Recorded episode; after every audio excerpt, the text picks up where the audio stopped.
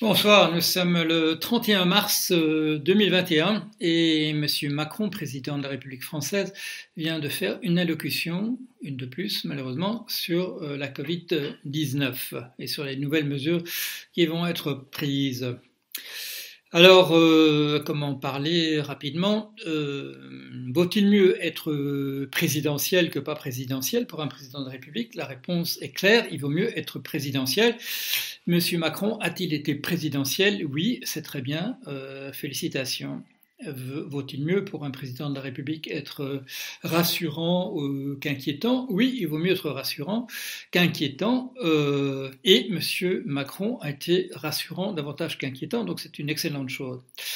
Ceci dit, quand il nous dit euh, c'est la catastrophe, mais vous inquiétez pas, le 15 mai, euh, voilà, les lendemains qui chantent. Euh, le 15 mai, on sort tous dans la rue, euh, on retourne tous au restaurant, les guinguettes au bord de l'eau, les théâtres seront ouverts, les cinémas, etc. Et tout ira bien à ce moment-là. Alors là, Bon, là aussi, ça fait partie du message d'être rassurant, de dire que la lumière est au bout du tunnel. la difficulté, la difficulté que nous voyons en ce moment, euh, c'est que euh, qu'il y a quand même un passif. Le passif, c'est un an de un, an pendant lequel ça n'a pas marché.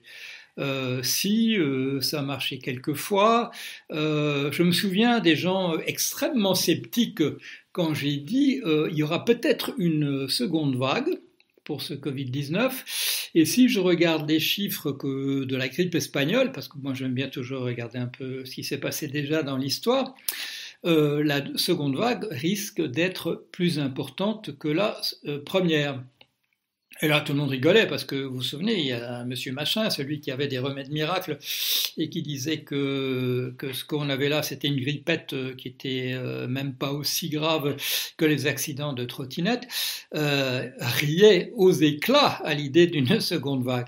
La seconde vague a été plus grande, plus importante que la première. Et euh, nous sommes dans une troisième vague qui risque d'être plus grande, non seulement que, la première, mais aussi euh, que la seconde. Et c'est pas simplement au niveau d'un pays, euh, c'est au niveau du monde occidental dans son ensemble. Ce monde occidental, qui pour des raisons X et Y n'arrive pas à prendre le taureau par les cornes, qui perd du temps, qui permet à des à des variants d'apparaître. Monsieur Macron présente les variants qui apparaissent comme des épidémies dans l'épidémie euh, qui étaient de l'ordre de l'absolument imprévisible. Non, euh, non, non. Si on connaît un petit peu ces épidémies, ces pandémies, euh, on sait que ça peut arriver et on sait que plus on traîne, si on n'essaye pas d'exterminer, encore le mot exterminer ne s'applique pas à quelque chose qui n'est pas véritablement vivant, mais à faire disparaître entièrement ce machin, c'est un machin qui fonctionne selon des processus purement chimiques et qui va, c'est même pas qu'il va s'adapter, il va, il va varier. C'est parce qu'il est tellement primitif qu'il varie tout le temps. Euh, mais si nous, on réagit pas euh, dans les temps, euh, on lui permet, voilà, d'être de, de plus en plus virulent, d'être de plus en plus dangereux, d'être de plus en plus contagieux, d'attaquer des gens dans la population, des populations de plus en plus jeunes.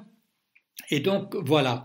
Euh, il y a eu la question des, vaccins. C'est formidable qu'on ait des vaccins. C'est formidable qu'on soit allé aussi vite.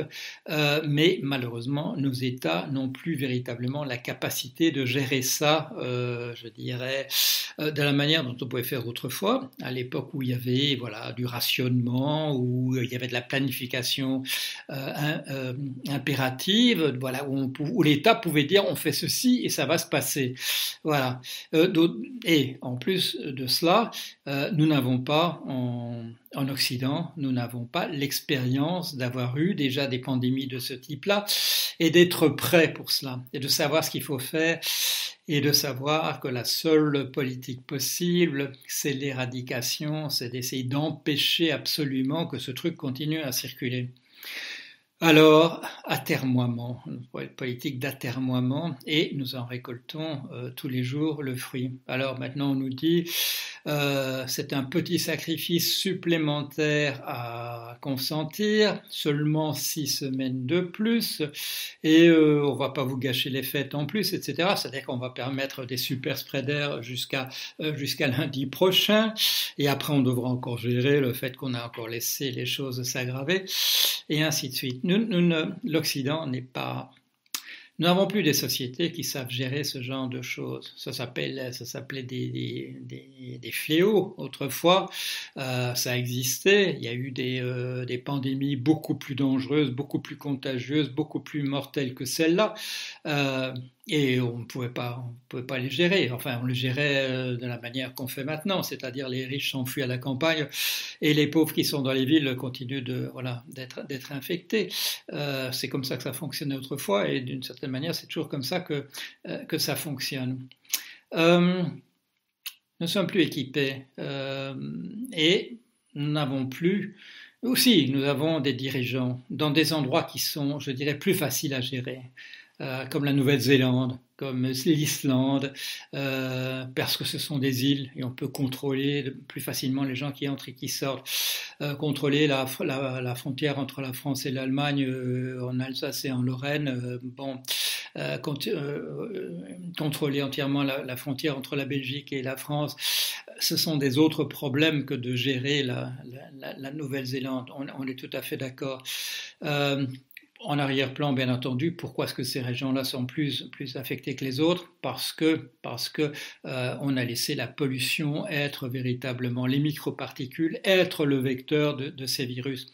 L'autre jour, il y a quelqu'un qui réagissait sur mon blog à quelque chose que je disais en disant « Oh, l'ancienne théorie des miasmes euh, on, disait, voilà, on, à l'époque on ne connaissait pas les bactéries, les virus, on disait des miasmes. Euh, on avait peut-être déjà compris quelque chose. Il est possible que dans les endroits où on faisait beaucoup de feux de bois euh, et qu'il y avait des microparticules, il est possible que ça pouvait servir de, de vecteur à des virus comme on le voit maintenant. C'est peut-être pas une idée aussi folle, les miasmes, on est en train de les redécouvrir.